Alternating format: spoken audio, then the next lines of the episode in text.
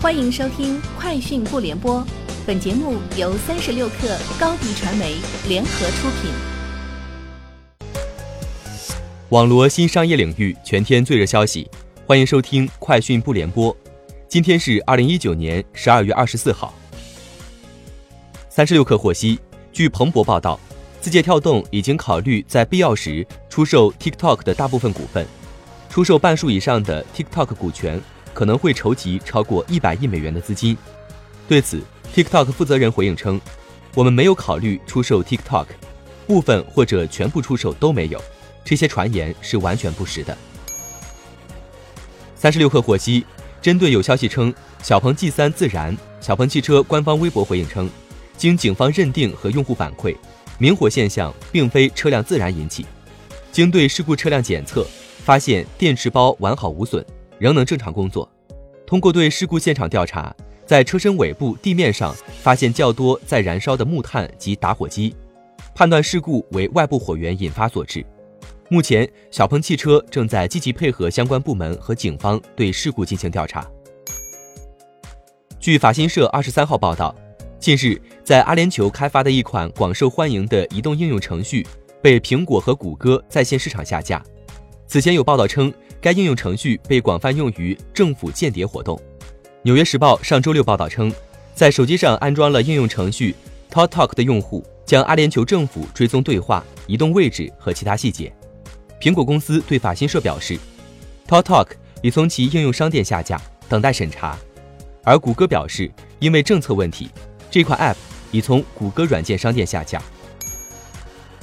三十六氪获悉。在自然语言处理领域会议 （eMNLP 2019） 上，阿里 AI 获得微生物群落信息抽取比赛关系和实体联合抽取任务冠军。相关技术已被用于搭建医疗领域通用知识图谱。此外，据官方介绍，阿里巴巴达摩院正在研发业内首个涵盖所有科室知识的医疗领域知识图谱，计划推出业内首个掌握全域医疗知识的通才型 AI 医生。三十六氪获悉，今日头条灵犬反低俗助手进行了升级，新版灵犬增加了语音识别功能，支持用户以语音输入方式对内容进行反低俗检测，具备反色情低俗、反暴力谩骂、反标题党等能力。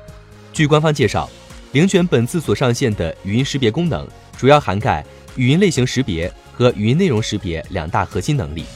在用户输入语音后，灵犬将通过分析音频类型。判断该音频是否包含实质内容。近日，苹果公司宣布将在美国针对圣诞节开展一种特别的两小时闪送服务。苹果公司表示，它的两小时快递服务在大多数大城市都有，给着急拿到产品送礼的人一种选择。此外，也有当日送达服务，收取九美元的费用。按目前苹果官网的描述来看，两小时闪送只是圣诞节前的一次促销。其目标受众明确，苹果也希望借此机会在圣诞节前多卖些产品。据外媒最新消息，SpaceX 的载人飞船取得重大进展，该公司宣布已经完成了对龙二飞船降落伞的测试工作。十二月四号，SpaceX 宣布已完成第七次连续成功的多降落伞下降测试，在达到至少十次连续成功的目标之前，还有三次测试要进行。日前。SpaceX 公司已经完成了第十次龙二飞船多降落伞测试，实现了首席执行官马斯克和美国宇航局局长吉姆布里登斯汀两个月前设定的初步目标。以上就是今天节目的全部内容，明天见。欢迎添加小小客微信 xs 三六 kr 加入克星学院，每周一封独家商业内参，终身学习社群。